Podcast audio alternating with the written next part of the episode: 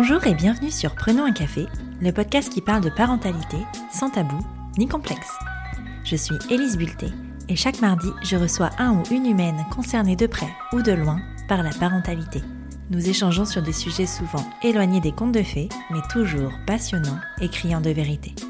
Désormais, je te retrouve également le vendredi dans des épisodes spéciaux. Certains vendredis, je donne la parole à un expert pour revenir sur le sujet évoqué dans le témoignage du mardi, pour te donner toutes les clés objectives face à une situation donnée.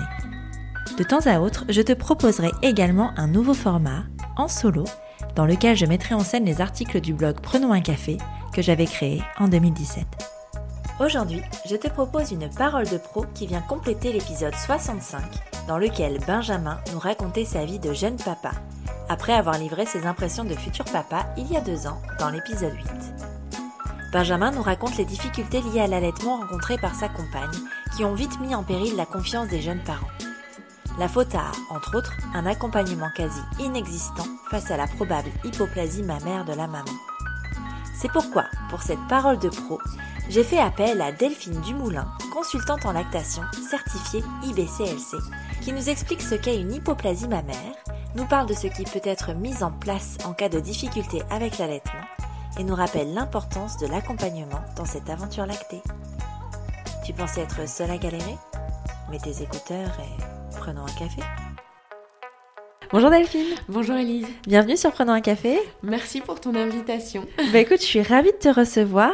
Euh, tu es consultante en lactation certifiée IBCLC.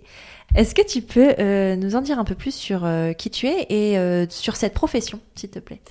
Oui, donc, euh, donc je m'appelle Delphine, je suis à la base puéricultrice. Dans mon cursus euh, qui est professionnel, qui est avant tout hospitalier, j'ai euh, eu l'occasion de me former en tant que consultant en lactation IBCLC en 2008. Je suis toujours certifiée à l'heure actuelle puisque c'est un diplôme que l'on repasse tous les 5 ans pour valider d'un label qualité. j'ai complété aussi mon cursus par le DU d'allaitement et plus récemment en 2016 par le DU de la théorie d'attachement. Euh, dans ma pratique, qui est avant tout hospitalière, je, donc, je suis en contact de mamans euh, de bébés prématurés.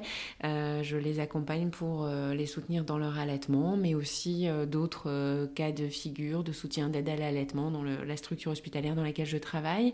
depuis 2014, j'ai une activité en tant que formateur à allaitement et à peu près à la même période, j'ai commencé à faire des consultations d'allaitement en tant que consultante en lactation libérale. Ok, bah, dis donc c'est hyper complet.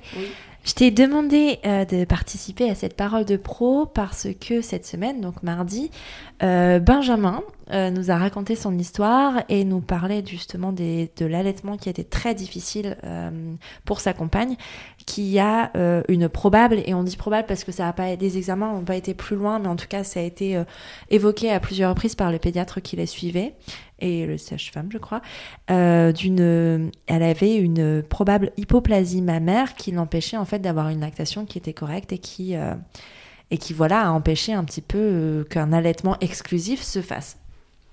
Je voudrais revenir avec toi sur ce que c'est que cette hypoplasie mammaire pour expliquer un petit peu quelles conséquences elles peuvent avoir et quelles sont les solutions justement qui existent quand une maman a ce type de, je sais pas, c'est pas une maladie, c'est une malformation, je sais pas trop, mhm. une malformation, voilà.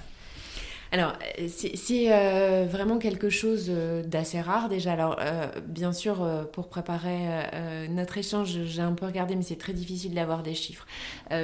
côté développement mammaire, en fait, ça se fait au moment de la puberté, mais il y a déjà des cellules souches au moment embryonnaire. Et pourquoi, à un moment donné, cette glande ne n'optimise pas ou pourquoi on on, est, euh, on peut avoir un sein qui se développe bien et pas l'autre. C'est j'ai pas vraiment de réponse. Euh, je pense que bien sûr euh, un médecin gynéco obstétricien endocrino enfin peuvent certainement répondre. Il y a, plusieurs causes avancées. Donc cette hypoplasie euh, est en général classée en, différents euh, types. Euh, elle peut atteindre vraiment de manière importante la glande mammaire et donc on parle vraiment d'hypoplasie sévère ou légèrement. Dans les hypoplasies qui sont une famille des problèmes de développement de la glande mammaire, il y a aussi une autre famille, celle de ce qu'on appelle les seins tubéreux, où ça va être vraiment aussi une forme de sein euh, d'une forme allongée, euh, où là aussi, euh, parfois on relate des difficultés de mise en place de lactation par rapport au développement interne de cette glande mammaire.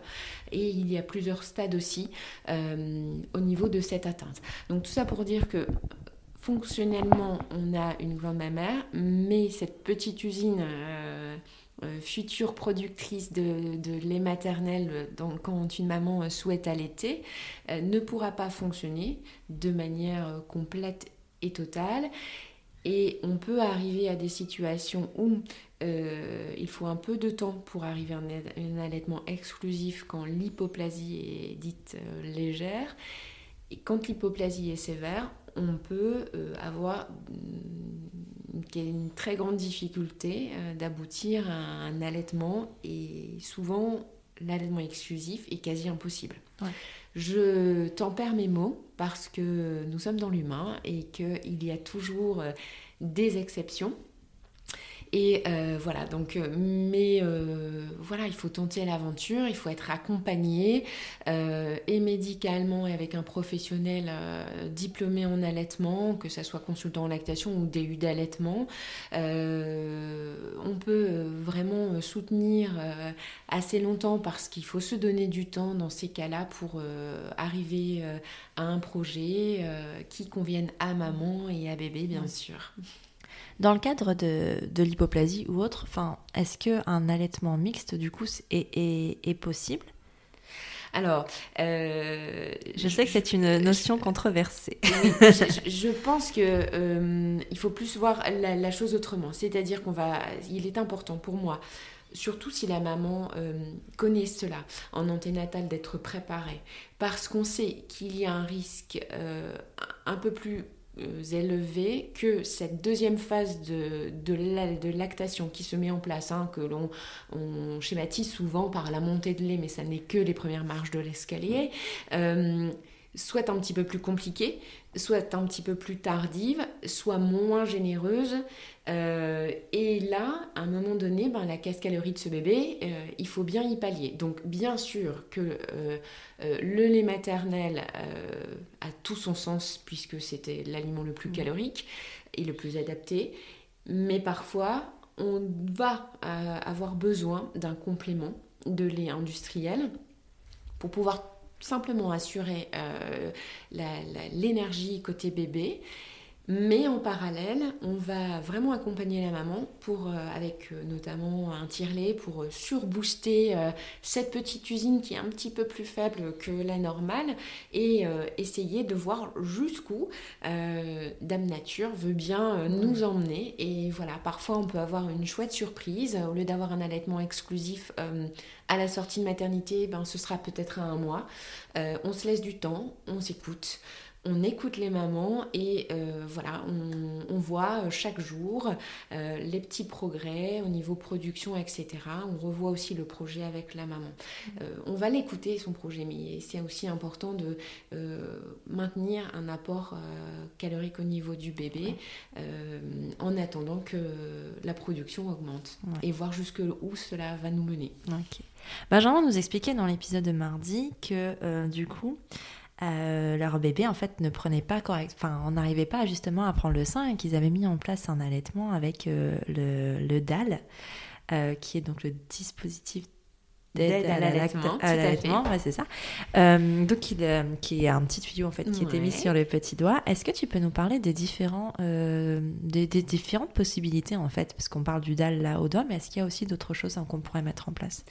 Alors, le dalle au sein, de la même manière, c'est-à-dire que un bébé qui va avoir un peu des difficultés d'accroche, euh, qui est un petit peu en économie d'énergie, pour qui c'est difficile euh, de travailler à 100% sur la tête, et, voilà, je me fatigue un peu, le fait d'avoir ce même système, hein, qui est une petite sonde de très euh, fin diamètre euh, que l'on vient donc apposer au petit doigt et dont l'autre extrémité est plongée dans un petit flacon de lait maternel ou lait industriel si besoin, euh, ben ce système-là, l'extrémité de la sonde est, insérée doucement, on, fait glisser sur la peau au niveau du sein de la maman, on vient l'insérer doucement dans la bouche du bébé. Ça fonctionne comme une paille, on entend paille aussi, donc dalle au doigt ou dalle au sein, voilà ce que cela veut dire.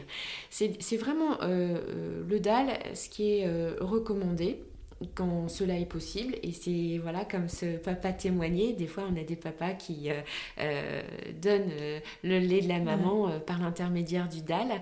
et on apprend ça aux parents parce que c'est vraiment un très bon moyen. Pourquoi? Parce que c'est facile au niveau manipulation. Bien sûr, l'hygiène est importante, hein, nettoyage de la sonde, des mains, etc mais aussi parce que le bébé va conserver au niveau oralité ce pourquoi il est programmé, autrement dit le sein. On va préserver le placement de la langue, le placement des lèvres, et, euh, donc ça reste euh, une super recommandation. Euh, après, il y a d'autres euh, outils, mais ça va être beaucoup plus rare parce que ça dépend aussi de certains troubles, notamment de l'oralité. Le DAL va être impossible, donc on va chercher d'autres choses, etc. Donc oui, on a maintenant, on a de la chance, on a de plus en plus de petits outils comme ça qui, permettent de, pallier au transfert du lait de la maman en attendant. Merci. Euh, l'hypoplasie mammaire est une des difficultés qu'on peut rencontrer dans l'allaitement. Il y en a énormément parce que on en parlait en off. Euh, euh, on n'est quand même pas assez préparé en général à l'allaitement. Et que je voudrais justement, est-ce que tu pourrais nous rappeler comment, si on est une femme enceinte, désire allaiter, comment elle peut se préparer à ça? Déjà, est-ce qu'elle doit se préparer ou est-ce que ça va venir tout seul comme ça? Bah, elle doit s'écouter. Donc euh, certaines mamans ont le sentiment euh, euh, que voilà, elles ont envie de se laisser porter, elles ont envie de s'écouter et elles ont envie d'allaiter, mais voilà, il y a et donc il faut toujours s'écouter. Mais c'est vrai que si on a envie de se préparer, c'est important d'être préparé avec quelqu'un qui est vraiment formé en allaitement, voire diplômé en allaitement, euh, parce que c'est une garantie au niveau qualité euh, de la formation, de la qualité euh, des conseils donnés, et bien sûr aussi au niveau diplôme, les gens diplômés, c'est aussi un, garant de qualité. c'est un moment aussi privilégié où on va pouvoir vraiment poser toutes les questions.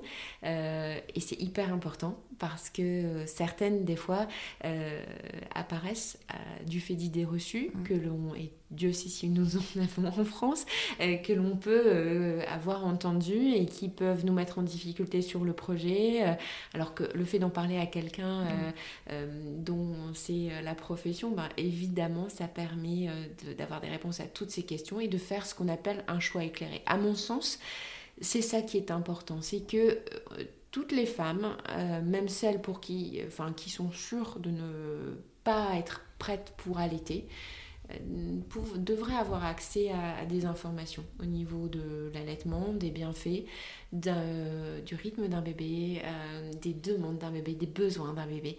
Euh, et ça, c'est hyper important pour le devenir mère, le devenir père, qu'on allait ou pas d'ailleurs. Hein. Mm. Donc je pense que c'est plus autour de ça, je trouve qu'il faut se préparer. Ouais, complètement. Je suis assez d'accord. Je voudrais poser une dernière question. il y a des... Quelle est la difficulté majeure que tu rencontres toi en consultation sur les allaitements? La difficulté, c'est euh, vraiment euh, souvent une perte de poids très importante. La perte de poids chez le bébé euh, humain et physiologique. et très vite, le bébé doit avoir récupéré son poids de naissance. on parle de J5. Mm. et la perte de poids doit être, allez, 5-7% grand maximum. Ce que je vois parfois, c'est des, des pertes de poids un peu plus importantes de se faire un retour à la maison avec un, projet euh, d'allaitement euh, pour lequel on a déjà installé un peu de complément de lait industriel et euh, des mamans qui souhaitent vraiment un allaitement exclusif au sein et bien sûr des petits soucis parfois d'accroche qui peuvent générer des, crevasses, des, petites lésions au niveau du mamelon. Alors c'est pas tout le temps parce que on commence au niveau surtout de notre région à être beaucoup et euh, vraiment formé, avoir des consultations d'allaitement, avoir euh, vraiment euh, remis l'allaitement comme préoccupation au sein de nos maternités et ça c'est super. Mais c'est vrai que c'est des petites choses qui peuvent amener les mamans à demander de l'aide auprès de professionnels de l'allaitement voilà un petit peu ce qui vient le plus. Mais euh, voilà, comment d'en discuter en off. Il y en a tellement aussi d'autres. Euh, euh, allaitement et diversification. On voit aussi un taux d'allaitement de plus en plus long, y compris sur notre région. Et, voilà, et ça, c'est des chouettes thèmes aussi. Et comme je le disais, j'apprends beaucoup aussi grâce à toutes ces mamans allaitantes. c'est clair. c'est clair. Et puis, je pense que c'est pas la première fois qu'on te. Enfin, c'est la première fois qu'on te voit sur Prenant un café, mais ce sera certainement pas la dernière. Est-ce que justement, il existe un annuaire où on peut trouver une consultante en lactation dans, une région. Est-ce que comment on fait pour euh, les trouver? Parce que c'est pas toujours, euh, en tout cas de mon temps, euh, c'était pas si évident, donc comment on fait? Non, alors il y a un annuaire des consultantes en lactation France et euh, c'est un site internet qui recense euh, donc par région les consultantes en lactation qui souhaitent être visibles. il y a beaucoup de consultations d'allaitement dans nos centres hospitaliers de la région, des consultantes en lactation, que ce soit en hospitalisation ou en consultation d'allaitement, bien sûr. Certains professionnels aussi en PMI qui sont formés. Après, euh, on a aussi euh, un, des réseaux euh, de périnatalité. Hein, celui des Hauts-de-France est, est, quand même riche en personnes ressources au niveau de l'allaitement et bien d'autres choses. Donc c'est vrai qu'on peut maintenant avoir accès à des très vite à des personnes ressources. Ouais, c'est clair. Et si jamais on veut te, te, consulter avec toi, par exemple, ou alors te, te, te, poser des questions, voir un petit peu ce que tu fais, euh, où est-ce qu'on peut te trouver? Alors, on peut me trouver sur le répertoire des consultantes en lactation IBCLC, bien sûr. Euh, mais euh, également, j'ai un compte Instagram hein, qui s'appelle Aide Allaitement, tout simplement.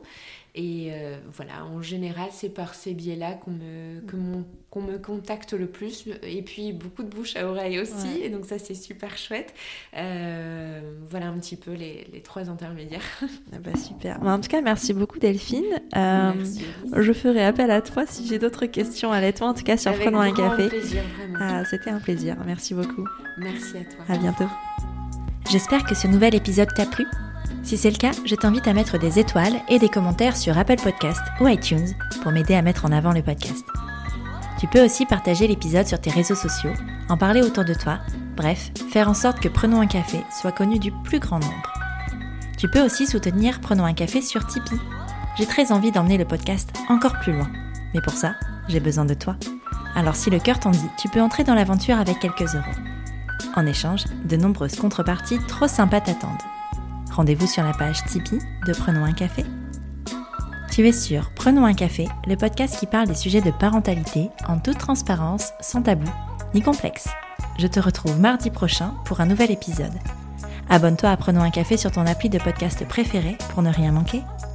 D'ici là, prends bien soin de toi autour d'un café.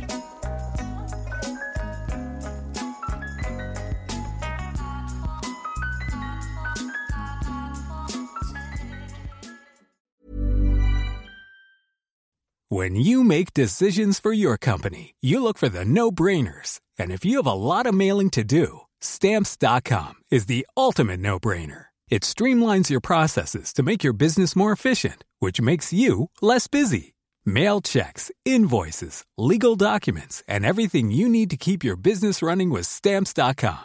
Seamlessly connect with every major marketplace and shopping cart Schedule package pickups and see your cheapest and fastest shipping options from different carriers with rates up to 89% off USPS and UPS rates. And with the stamps.com mobile app, you can take care of mailing and shipping wherever you are. Make the same no-brainer decision as over 1 million other businesses with stamps.com. Sign up with code program for a 4-week trial plus free postage and a free digital scale. No long-term commitments or contracts. That's stamps.com. Code program.